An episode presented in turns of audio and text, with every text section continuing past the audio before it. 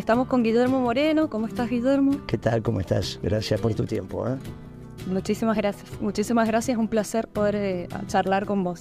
Quería preguntarte cómo ves el panorama actual de la Argentina con el congelamiento que hay de sueldos, eh, con las subas de los impuestos eh, que nos afectan a todos los argentinos y argentinas. Bueno, el congelamiento de sueldo es para los empleados públicos. El problema que tiene el sector privado que su facturación está complicada también para actualizar los sueldos.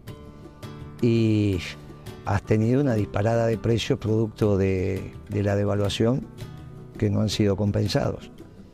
Este es un gobierno que ha destruido los ingresos populares, jubilaciones, pensiones, sueldos y salarios. No ha resuelto el tema fiscal, al contrario, han tenido un déficit en, diciembre monstruoso y yo creo que en enero también va a ser un déficit muy importante. No están resolviendo el tema del sector externo tampoco, ni lo fiscal ni lo externo. Destruyeron los ingresos populares y se metieron con el capital. Vos imaginate que cuando firmó el decreto ley quería terminar con la industria del azúcar. Entonces los azucareros le dijeron, mire, con ley o sin ley va a seguir habiendo azúcar argentina y él lo sacó de. Y lo mismo pasa ahora, con la obra pública. Vos imaginate que con mi ley o sin mi ley va a haber obra pública. Por lo tanto, este creo que tiene que ordenarse. La declaración que hizo ayer en Israel no es correcta. No puede decidir que la Argentina está en guerra. Estamos en guerra, dijo él, es el comandante en jefe de la Fuerza Armada Argentina. Argentina no está en guerra con nadie. Él tiene que asumir que no es un muchacho que da opiniones libres.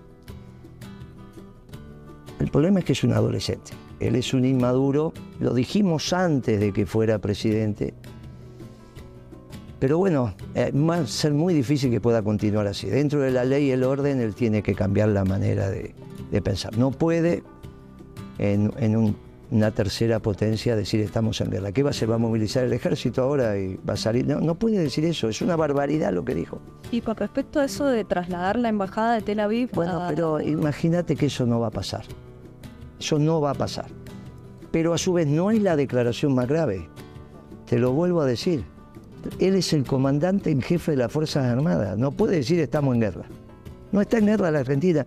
Mira, hay un antecedente de esto. Vamos a tener un conflicto a nivel internacional que de hecho ya se. No, pero cuando vos decís estás en guerra, ¿estás en guerra? ¿Qué conflicto? Claro, sí. Estás tomando una posición. Pero, pero una posición podés tomar, lo que no podés decir que estás en guerra. Claro. Él es el jefe del ejército, de la Marina y de la Aeronáutica.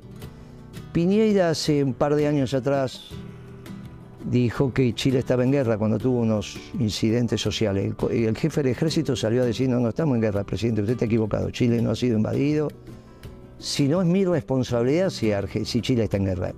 Y Chile no está en guerra. ¿Vos te acordás de esa declaración? Sí. Bien, ahora hay que decirle a mi ley, no estamos en guerra. No es que si la embajada, que... no estamos en guerra. Es gravísimo lo que hizo. Bien. ¿Y por qué hace eso? Bueno, está como en la edad del pavo, ¿viste? Cuando vos tenés un pibe entre 12 y 14 años, este está en la edad del pavo. Entonces hay que decirle a las empresas de la construcción que con mi ley o sin mi ley va a seguir habiendo obra pública, va a seguir habiendo azúcar, va a seguir habiendo vino, va a seguir habiendo farmacia, va a seguir habiendo acero, aluminio. Él resolverá pero está claro que así, así como está es muy difícil seguir. ¿Y qué pensás de esto de la, de la eh, criminalización de la protesta? Que incluso acá en, Mendoza tenemos tuvimos dos detenidos. Bueno, en, Buenos Aires fue, fue terrible porque también atacaron a, la libertad de expresión, a la prensa sí. directamente. Sabes que a mí me gusta utilizar las palabras en su justo término no fue terrible. Terrible fue la dictadura. Sí, sí, sí. Y bueno, pero entonces nos quedamos sin adjetivos. Si terrible es mi ley, ¿qué digo de Videla? ¿Está bien?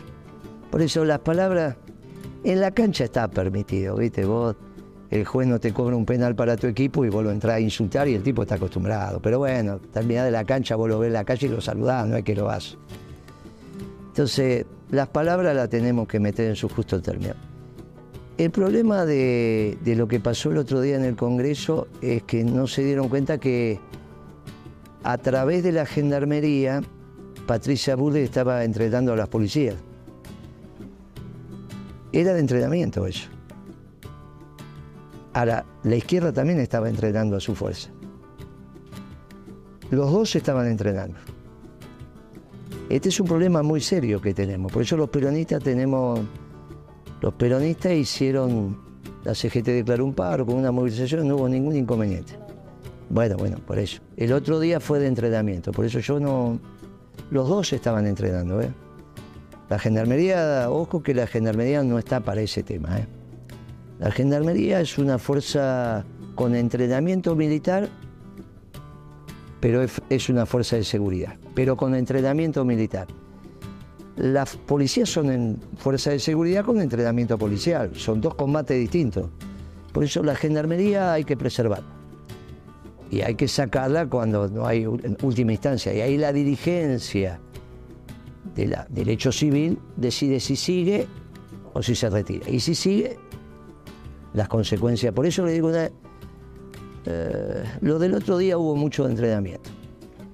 Me parece que lo más importante fue el comunicado de la Cámara Argentina de la Construcción, que le dijo, mire, nosotros vamos a hacer obra pública, con el presidente o sin el presidente, vamos a hacer obra pública. Así que me parece que mi ley eso lo tiene que escuchar, de la misma manera que cuando los azucareros le hicieron el reportaje, el comunicado, le dijeron, mire, va a haber azúcar argentina. Bueno, él lo sacó después del tema. Pero bueno, es lo que está pasando ahora, ¿no? Ahora no saben si, si la ley la tienen que volver a tratar, si no la tienen. Bueno, tienen un lío. Vamos a ver cuáles son las noticias que empiezan a venir en el día de hoy, mañana. Por lo que sabía estaba iba a volver a comisión. Sí, eso es lo que dicen, después el ministro del Interior dice una cosa. También pueden llegar a decir, bueno, esta sesión no se hizo, ¿viste? Vos le, buscás la manera de resolver la situación. Vamos a esperar cuál es el desenlace. Hoy es como vos decís, pero vamos a esperar el desenlace. Y con respecto a, lo que está haciendo Petrovelo, eh, restándole peso a las organizaciones eh, políticas, eh, no solamente dieron de baja a 27.000 de potenciar, sino que también le restó peso con, el tema de que no va a darle a los referentes de los merenderos mercadería, un peso importante que tienen las organizaciones políticas dentro del movimiento. ¿Qué pensás con quiere, quiere hacer algo más grave todavía quiere darles una tarjeta o darles plata para que compren en el lugar. No lo puede hacer. Los almacenes de la esquina no están preparados para darle de comer a 300 personas en... Tan mal, no entienden cómo es. ¿Está bien? Tu pregunta va en otra dirección. Sí. Pero tampoco reflexionaste sobre esto. Por más que le den la plata, no tienen dónde hacer las compras. Y para hacer las compras, ir a un macro, a un... No tiene sentido porque es preferible que haga una licitación al Estado que va a ser mucho menos plata. Por eso no saben de lo que están hablando. Las organizaciones sociales son una realidad en la Argentina. Nosotros creemos que una de las ramas del peronismo tiene que ser ahora las organizaciones sociales, porque tenés 70% de pobres. Hasta que la economía peronista dé sus frutos y vayamos bajando la pobreza y terminemos con la desocupación, las organizaciones sociales son una realidad. Así que tienen la representatividad que tienen y ganadas en el fragor de esta Argentina decadente desde que se devaluó allá en el 14. Nosotros asumimos con organizaciones sociales que estaban representando a los que lamentablemente no tenían ni zapatillas ni comida. Bueno, durante nuestro gobierno volvieron a vestirse, a educarse y a comer. Después Kicillof devaluó en el 14 innecesaria e irresponsablemente. Axel, ¿no? Sí. Devaluó de manera irresponsable e innecesaria. Las dos cosas. Axel tiene que pedir disculpas por esa devaluación que castigó tu salario. Porque vos sabés que cada vez que se devalúa, tu salario baja proporcionalmente. ¿Estamos de acuerdo? Sí. ¿Para qué devaluó Kisilov en un gobierno peronista? Se equivocó. No lo tiene que volver a hacer. Pero primero tiene que decir me equivoqué. Después como gobernador de la provincia yo lo voté, está todo bien. El problema es que tiene que explicar por qué devaluó. Porque por no explicar eso, después vino Guzmán y hizo las payasadas que hizo. ¿Se entiende? O sea, hay que analizar cómo vamos a seguir. Y en el cómo vamos a seguir es la organización del peronismo, primero, y después haciendo un plan de gobierno que va a tener una política económica bien peronista, bien doctrinal. Y ahí el pueblo va a volver a creer, porque es con producción y trabajo. No le vas a pedir a los radicales que hagan generen trabajo. Viste que los radicales para trabajar son difíciles. Totalmente. Yo espero que mi ley reflexione y si no, bueno, va a ser muy difícil. Obviamente la gente sin comer no puede.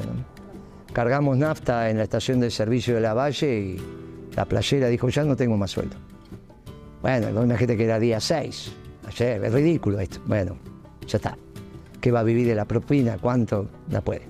Entonces hay un tema acá, esto, lo mismo los jubilados, es un absurdo.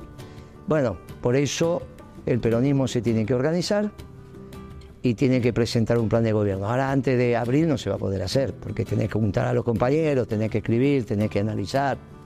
Pero ya el peronismo le va a dar un plan de gobierno al pueblo argentino, que va a tener una Mendoza industrial. ¿eh? Nos encanta la Mendoza productora, nos encanta, pero también nos encanta la Mendoza que hacía turbinas ¿eh? y que tenía una metal mecánica extraordinaria y una industria petrolera extraordinaria. ¿eh? Así que hay que recuperar esa Mendoza industrial y la vamos a recuperar. Y con respecto eh, a, la unificación del peronismo, ¿vos pensás que se van a unificar los partidos que están dentro del, peronismo y va a haber una unificación? No, pero el movimiento no son los partidos, esa es una desviación partidocrática. El peronismo es un movimiento que tiene una herramienta electoral que es el partido. Lamentablemente en este siglo parece ser que partido justicialista y movimiento peronista son sinónimos, pero no son sinónimos. El movimiento tiene simplemente una herramienta electoral, como principios y valores, como el partido de Moyano, pero son los partidos que vos los sacás para el día de la elección. El movimiento peronista es el movimiento revolucionario. Y el 24 de enero dio una muestra de ella con la movilización de la CGT. Y el movimiento peronista tiene siete ramas, una de las cuales son los jóvenes, otra los femeninos, otro los sociales, la de los empresarios. Lo que hay que organizar es el movimiento peronista.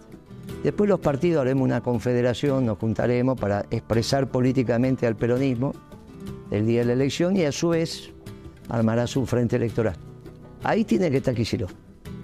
Kisilov tiene que ser la nueva Lilita Carrió. ¿Te acuerdas lo que hizo Lilita Carrió en el 2003?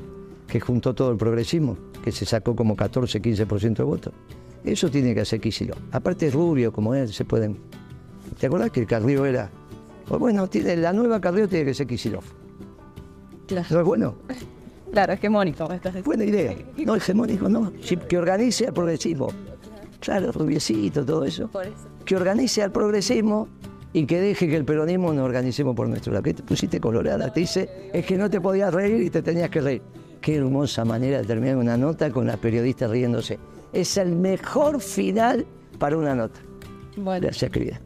Muy amable de tu parte, gracias por tu tiempo. Eh. Muchas gracias a vos, la verdad que un placer de poder eh, charlar con vos y bueno, siempre nos enseñas Gracias, gracias por tu tiempo. Cuadro político y que bueno, que tenés que estar. Gracias por tu tiempo. Eh. Gracias por tu tiempo y ya me llamás por teléfono y seguimos la conversación. Bueno, dale. Hasta luego.